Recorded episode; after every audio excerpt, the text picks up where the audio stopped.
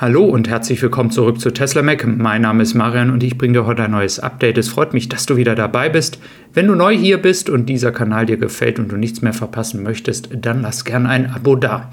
Wir starten rein mit dem Thema Shanghai, denn da hatte sich gestern noch mal etwas ergeben bezüglich eines Runterfahrens der Produktion, sogar einem Stillstand. Hier möchte ich versuchen, diese Situation noch mal ein bisschen aufzuklären, weil es ein bisschen durcheinander gibt. Es gibt einmal einen Bericht von Reuters und es es gibt einen Bericht aus einer geleakten E-Mail. Reuters berichtete, dass die ganze Situation so ist, dass vom 1. Ähm, Juli an für zwei Wochen die gesamte Produktion eingestellt wird. Auf der anderen Seite gab es eine E-Mail, die wiederum von den Daten explizit, das sehen wir uns gleich auch nochmal an, nur vom 1. bis zum 4. Juli sprach. Es deutet sich an, und wie gesagt, bitte, diese Informationen sind mit Vorsicht zu genießen, es deutet sich an, dass vom 1. bis zum 4. Juli Juli die Produktion eingestellt wird, weil auch die Elektrik und der ganze Strom abgestellt werden muss, dann wird diese Expansion, diese Erweiterung der Produktion getätigt und danach gibt es noch weitere Arbeiten, die laufen werden im Zuge der zwei Wochen. Es deutet sich aber an, dass dann aber weiterhin die Produktion läuft und nicht zwei Wochen gar nichts läuft.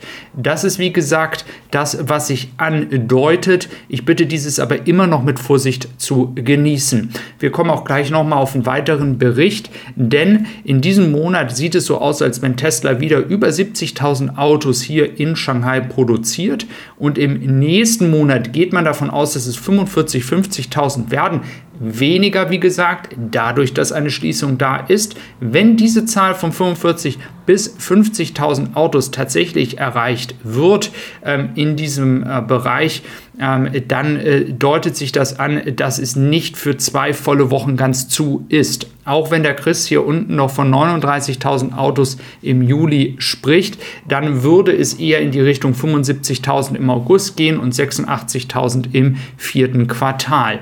Diese ganze Geschichte ist nötig, um natürlich die Nachfrage, die ja sehr hoch ist, überhaupt zu bedienen. Deswegen muss man ab und zu mal die Produktion einstellen um das nochmal zu erhöhen. Man konnte das jetzt natürlich während des Lockdowns nicht machen. Eigentlich war dieses ganze Thema schon längst geplant.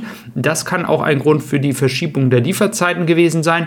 Ich hoffe jetzt, dass, weil ja Tesla wusste, dass man dieses Jahr macht, dass dann auch die Lieferzeiten, die ihr bekommen habt, die jetzt schon mit diesem Thema eingespeist sind für all diejenigen, die zum Beispiel Ende Dezember, Januar das haben und wegen der Förderung bangen, ob sie die volle Förderung bekommen. Das ist ein positives Zeichen, dass es jetzt passiert, weil die Pro Produktion eben halt weiter erhöht wird. Und das ist ja das, was wir brauchen, um auch die Nachfrage, die da ist und die Wartezeiten ähm, ja, zu bedienen und die Wartezeit zu verkürzen. Das ist nämlich ganz, ganz wichtig.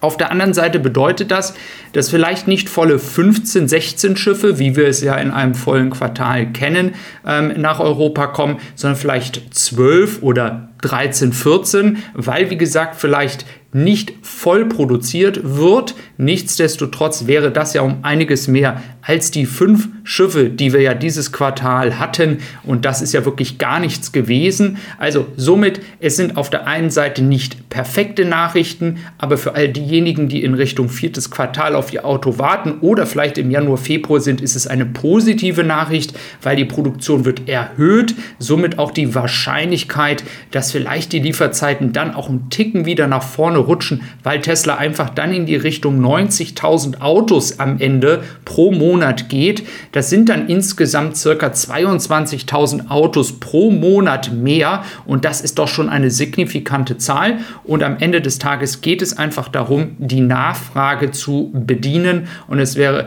ähm, ja verlogen zu sagen, dass wir jetzt ähm, hoffen müssen, dass die Produktion einfach so weitergeht, weil das würde der Nachfrage nicht gerecht werden.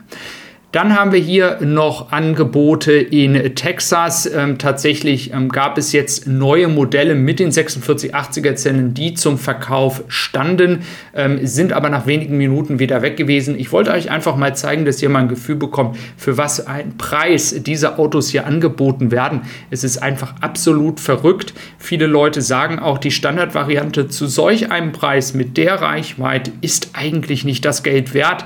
Also vor allem in Amerika sind die die Preise extrem hoch zurzeit und äh, somit ähm, einfach nur mal hier als Beispiel. Dann hatte ich ja vor meinem Urlaub auch über eine Expansion in Grünheide gesprochen.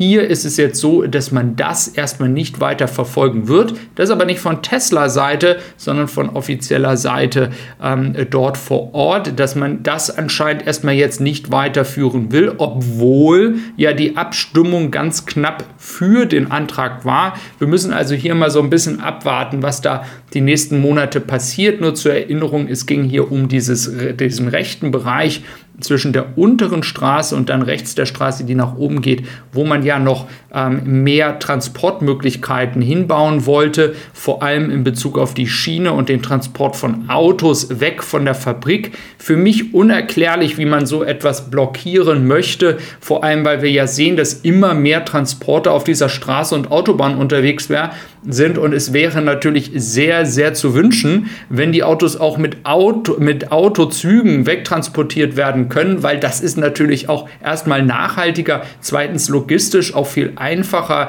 um dann den Verkehr ja dort vor Ort auch ein wenig zu reduzieren. Also für mich persönlich unverständlich, dass man hier in, in nicht äh, ja, auf die, aufs Gas äh, drückt, um diese ganze Expansion in Bezug auf ähm, diesen Bereich dann auch durchzusetzen, weil es ja auch der Region vom Verkehr her helfen soll. Aber da müssen wir wohl wieder ein wenig äh, Geduld haben. Bezüglich des Verbrennen von Geld, ähm, da gab es auch große Nachrichten gestern, möchte ich auch kurz nochmal dazu sagen, rein betriebswirtschaftlich Elon Musk hat sich ja, ähm, hat das eben halt erwähnt. Ähm, wir alle wissen, dass er gerade vor allem wegen dieses Quartals ein bisschen negativere Kommentare äh, sagt, um vielleicht auch die Erwartungen ähm, ein wenig zu dämpfen. Das ist ja eine Taktik, die er schon ähm, öfters gefahren hat in der Vergangenheit. Ähm, jetzt gibt es viele Leute online, die sagen, oh, guck mal, Brandenburg, Grüne Eide, ähm, die können ja gar kein Geld verdienen mit der Fabrik. Nochmal zur Erklärung für die, die es nicht verstehen. Rein betriebswirtschaftlich ist es ein ganz normaler Prozess, dass wenn man ähm, Geld investiert und dass man eine Produktion hochfährt, dass man erstmal zu dem Punkt kommen muss, wo die Produktionsrate an, einer, an einem Level ist, wo man dann Geld verdient. Also es ist ganz normal, dass in diesem Moment beide Fabriken kein Geld verdienen im Sinne von Gewinn machen, sondern eben halt noch rote Zahlen schreiben. Aber das ist ja eben halt der Prozess, dass man dann dorthin kommt kommt, wo es schwarze Zahlen sind ähm, und dann auch diese ganze Thematik, ähm, das so ja, extravagant in den Nachrichten zu sagen, es ist ein ganz normaler Prozess, ähm, im Zuge des Hochfahrens von einer Produktion. Also ein bisschen weniger Aufregung wäre hier sicherlich angebracht. Wenn du noch Produkte für deinen Tesla brauchst, kannst du natürlich gerne auch noch auf Tessie Supply vorbeischauen und ich freue mich, dich morgen wiederzusehen. Bis dann.